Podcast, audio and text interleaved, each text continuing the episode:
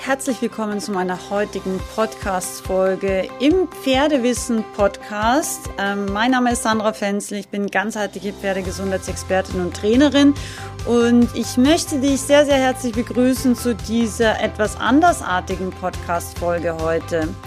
Ich hatte eigentlich vor, ähm, ein Trainingsthema heute zu veröffentlichen, aber in den letzten Tagen hatte ich irgendwie das Gefühl, dass so viele Menschen ein bisschen in Aufruhr sind mit den ganzen Geschehnissen, die aktuell einfach in der Welt stattfinden.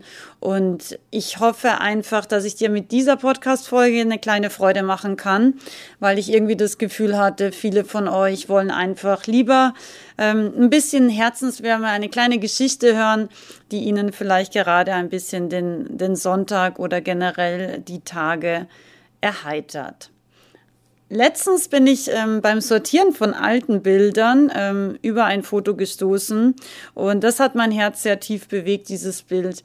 Es ähm, ist ein kleiner Mischlingshund, ein Straßenhund auf diesem Foto zu sehen, den ich vor, boah, ich glaube, es ist schon fast sechs, sieben oder acht Jahre her ungefähr Viele von euch wissen ja, dass ich ähm, sehr früh angefangen habe, mit Pferden zu arbeiten, Jungpferde einzureiten. Habe ich begonnen mit 14 Jahren Reitunterricht zu geben, im Endeffekt auch schon in diesem Alter. Ähm, ja, den, den Kindern aus dem Hotel habe ich so ein bisschen Unterricht gegeben und ich habe sehr früh eben mit mit Tieren sehr intensiv gearbeitet. Und ich hatte immer auch Kleintiere und habe deswegen natürlich nicht nur zu Pferden, sondern auch zu Hunden und Katzen und so weiter einen starken Bezug und habe auch unter anderem Kraniosakrale Osteopathie für Kleintiere gelernt und bin unter anderem auch Kleintierernährungsexpertin. habe da meine Ausbildung gemacht. Naja, auf jeden Fall ähm, vor vielen Jahren, also ich kann es jetzt nicht mehr ganz genau sagen, ich denke, es wird so acht Jahre her gewesen sein, hat eine Therapiekundin damals mich an eine Bekannte von ihr empfohlen, die ganz, ganz große Probleme mit ihrem Hund hatte.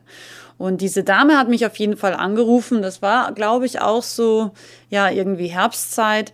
Und sie hat mich angerufen, hat gesagt, ähm, Frau Fenster, Sie sind mir empfohlen worden von meiner Freundin. Können Sie sich meinen Hund anschauen? Und ich habe damals relativ viele Hunde und generell auch Kleintiere behandelt, also nicht nur Pferde, sondern eben auch viele andere Tiere. Und habe natürlich gesagt, ja klar, das kann ich machen und bin dann sozusagen zu ihr gefahren. Sie war auch äh, Pferdemensch, also sie hat einen eigenen Pferdestall im Großraum München und hat immer wieder so Rettungshunde gerettet und ähm, das war auch einer ihrer Rettungshunde.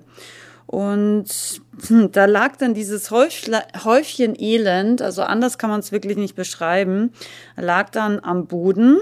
Es war ein junger Hund, er war, glaube ich, damals ungefähr so sieben, acht Monate, also unter einem Jahr auf jeden Fall. Und er kam aus der spanischen Tötungsstation. Manche von euch werden wissen, dass in Spanien äh, die Hunde, also es gibt ein Gesetz in Spanien und das besagt, dass Hunde unter einem Jahr nicht getötet werden dürfen. Und deshalb gibt es so spanische Tötungsstationen, wo dann die Hunde drauf warten, bis sie halt ein Jahr alt sind und bis sie dann getötet werden. Und ja, das ist natürlich eine ganz furchtbare und grausame Geschichte. Und ähm, den Hunden geht's natürlich super schlecht. Die werden in kleinen Käfigen gehalten. Dann wird da immer wieder mal mit Wasser einfach die Fäkalien rausgespritzt. Ähm, die Hunde fliegen dann gegen die Käfigwände und so weiter. Also das ist wirklich eine ganz, ganz furchtbare Angelegenheit. Und diese Dame hat auf jeden Fall diesen Hund ähm, von so einer spanischen Tötungsstation rausgerettet. Und der Hund hatte ganz viele Krankheiten und Parasiten und alle möglichen Sachen und war eben auch schon länger in tierärztlicher Behandlung. Und sie war bei mehreren verschiedenen Tierärzten und alle haben gesagt, sie würden den Hund jetzt einschläfern wollen, ähm, weil einfach sein Gesamtzustand so schlecht ist. Der Bauch war komplett ähm, aufge, also aufgeblasen, also es war ein Riesenbauch. Der Hund war komplett unterernährt, mangelernährt, hatte alle möglichen Hautgeschichten äh, Leishmaniose hatte er, Organprobleme, alles Mögliche bei diesem armen jungen Hund. Und ja, sie hatte sich auf jeden Fall, sie hatte gehofft, dass sie ihn retten kann und dass sie ihm ein schönes Zuhause entweder selber geben kann oder eben finden kann, weil sie hat eben immer wieder solche Rettungshunde dann vermittelt, sobald sie gesund und wieder fit waren. Und da war auf jeden Fall dieses arme Hundi dann und ähm, war sozusagen bereit zum Sterben und wurde, wie gesagt, von mehreren Tierärzten eben auch tot geschrieben. Also sie wollten ihn einfach einschläfern. Und sie hat mir das auch gleich ganz ehrlich gesagt und hat gesagt, Sandra, du bist jetzt unsere letzte Chance, weil ähm, sonst muss er sterben und sonst wird er sterben. Und dann habe ich gesagt, okay, ich ähm, gebe mein Bestes, ich gebe immer mein Bestes und versuche ihm zu helfen. Kannst du ihn mal, ähm, kannst du ihn mal einfach so ein bisschen ein paar Meter vor und zurück führen, dass ich mal sehe, wie er sich bewegt und wie er geht. Dann hat sie zu mir gesagt, ähm, er kann leider nicht gehen. Dann habe ich gesagt, okay, er kann nicht gehen. Ähm, gut, kannst du ihn mal hinstellen, habe ich dann gesagt. Dann hat sie gesagt, nee, er kann auch nicht stehen. Und da musste ich dann doch ein bisschen schlucken tatsächlich. Und dann habe ich zu ihr gesagt, ähm, was kann er denn? Und dann hat sie gesagt, er kann ein bisschen den Kopf anheben und er kann seine Augen nach rechts und nach links ein bisschen bewegen. Das ist alles, was er kann. Und es war wirklich sehr, sehr traurig. Und manchmal ist es einfach für mich auch wirklich schlimm zu sehen, was Menschen mit Tieren machen und anstellen. Und manche machen es ja auch gar nicht bewusst. Gut, das ist jetzt natürlich ein Hund aus einer Tötungsstation. Das ist natürlich was ganz Grausames. Aber tatsächlich, ihr wisst, mein Hashtag ist, weil Wissen schützt. Und dafür stehe ich auch. Und das versuche ich in die Welt zu tragen. Und wenn mir dabei jemand helfen will, ich freue mich über jeden neuen Podcast-Abonnenten, über jede Podcast-Bewertung, weil jede Fünf-Sterne-Bewertung macht, dass mehr Pferdefreunde meinen Podcast angezeigt bekommen, falls du das noch nicht gewusst hast. Und ich freue mich natürlich auch über jeden, der in meinen Newsletter kommt, der meiner Facebook oder Instagram oder YouTube-Seite oder Kanal folgt und diese vielleicht auch, wenn es auch nur einzelne Beiträge sind, liked, kommentiert, teilt, weil all das hilft einfach andere Tierfreunde zu erreichen. Genau. Und ich war eben damals dann wirklich auch selber ein bisschen geschockt, weil er konnte wirklich nichts. Also er lag einfach nur da wie ein Häufchen Elend. Und ich habe dann zu ihr gesagt, ähm, es tut mir sehr leid, ich, ähm, ich kann ihn jetzt behandeln, ähm, ich werde mal Möglichstes geben, aber wenn er sich nicht innerhalb von ein paar Tagen ein bisschen verbessert, ich glaube, dann, dann muss er, dann, dann möchte er einfach vielleicht auch gehen, weil das ist kein Leben, wenn man gar nichts kann, ja. Und sie hat genickt und daraufhin habe ich dann meine kraniosakrale Osteopathiebehandlung gestartet.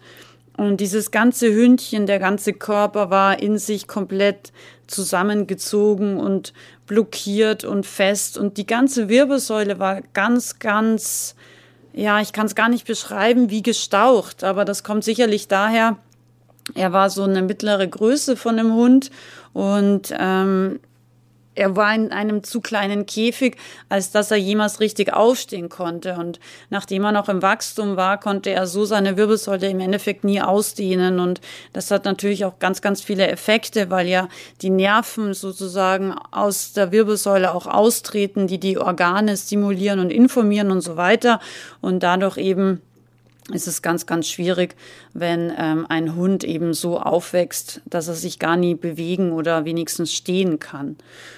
Und ich habe ihm dann mit meiner Behandlung begonnen, habe ihn am Kopf behandelt. Der ganze Kopf war wie Beton. Ja, also so ein Schädel ist eigentlich beweglich, weil er besteht nicht nur aus einem Knochen, wie man oft denkt, sondern aus vielen einzelnen Schädelplatten, die bis zu unserem Tod auch beweglich bleiben und sich also ungefähr acht bis zwölf Mal pro Minute auch tatsächlich wirklich bewegen. Wir nennen das als Kraniosakral-Osteopathen die Primäratmung, weil es ist das Erste, was kommt, ähm, noch bevor die normale Atmung in ein Lebewesen kommt und auch das Letzte, was geht. Und es ist ganz, ganz wichtig für viele Stoffwechselprozesse. Und so habe ich diesen kleinen Hund behandelt und ich wusste, es ist ihm ein bisschen unangenehm. Aber er konnte im Endeffekt sich ja nicht bewegen. Er hat nur die Augen immer ein bisschen ängstlich rechts und links bewegt. Mehr konnte er eigentlich nicht sagen oder machen.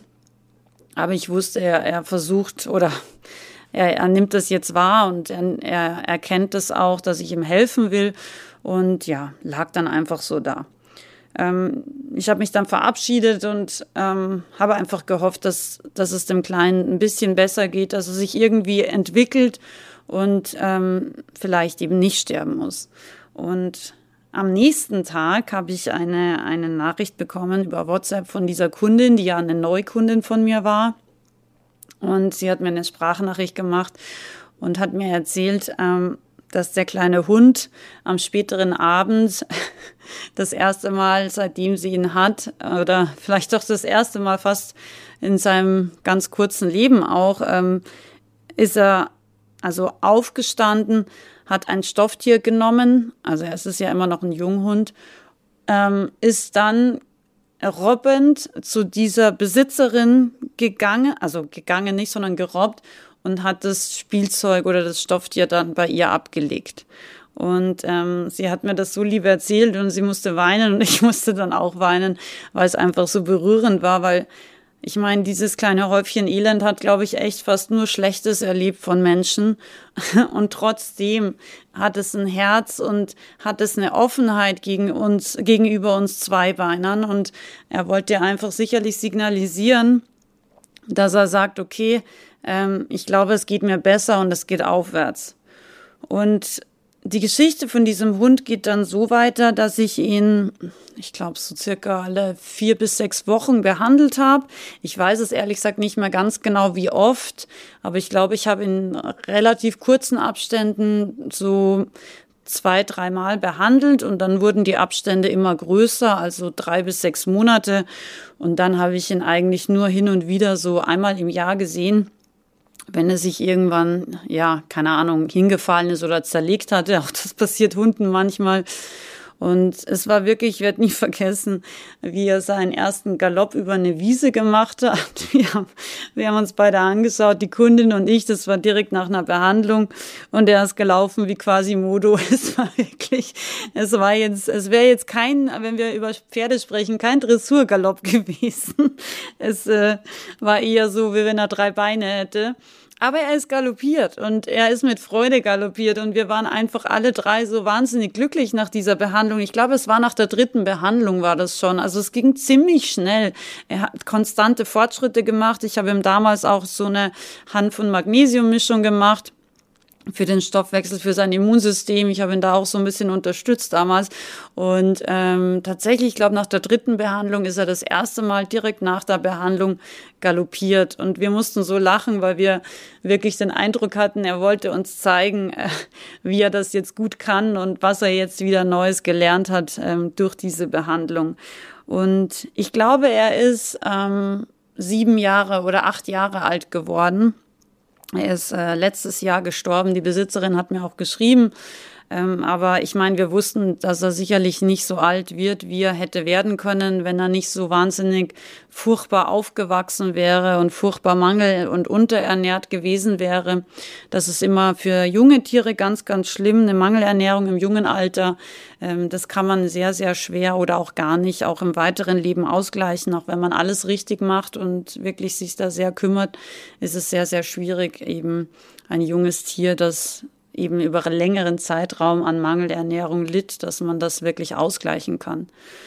Aber warum ich diese Geschichte heute erzähle, ist, ähm, ich glaube, Tiere machen es uns oft vor, dass es Hoffnung gibt, wenn es eigentlich keine Hoffnung mehr gibt. Und sie sind einfach, sie haben oft so ein großes Herz. Ich meine, dieser Hund hat so viel Schlechtes erlebt und trotzdem hat er den Menschen sofort versucht, äh, positives liebevolles Feedback zu geben.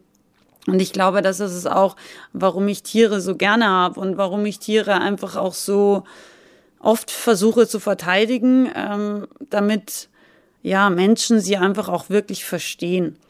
Und wie gesagt, ich habe eigentlich einen ganz anderen äh, Podcast heute vorgehabt, aber ich habe das jetzt einfach spontan aufgenommen, alleine in meinem Büro, ohne Mitarbeiter, weil ihr wisst, äh, meine Dreiviertel Mitarbeiterbelegschaft ist krank schon längere Zeit. Die sind irgendwie alle gerade nicht so fit. Und ja, deswegen gab es einfach jetzt mal einen besonderen Podcast. Vielleicht magst du mir Feedback geben auf meiner Instagram- oder Facebook-Seite. Ich freue mich da sehr darüber. Und wie gesagt, wenn du mir helfen willst, ein bisschen ähm, Tierwissen zu verbreiten, dann freue ich mich sehr.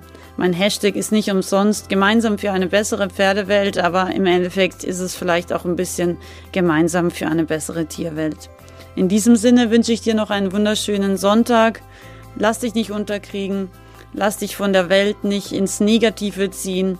Ja, versuch wirklich auch jeden Tag dankbar zu sein, dass du da bist, dass du gesund bist, dass du vielleicht ein Tier an deiner Seite hast, das dir hilft und das dir den einen oder anderen Herzensmoment an diesem Tag geschenkt hat. In diesem Sinne, alles Liebe, bleib gesund, deine Sandra.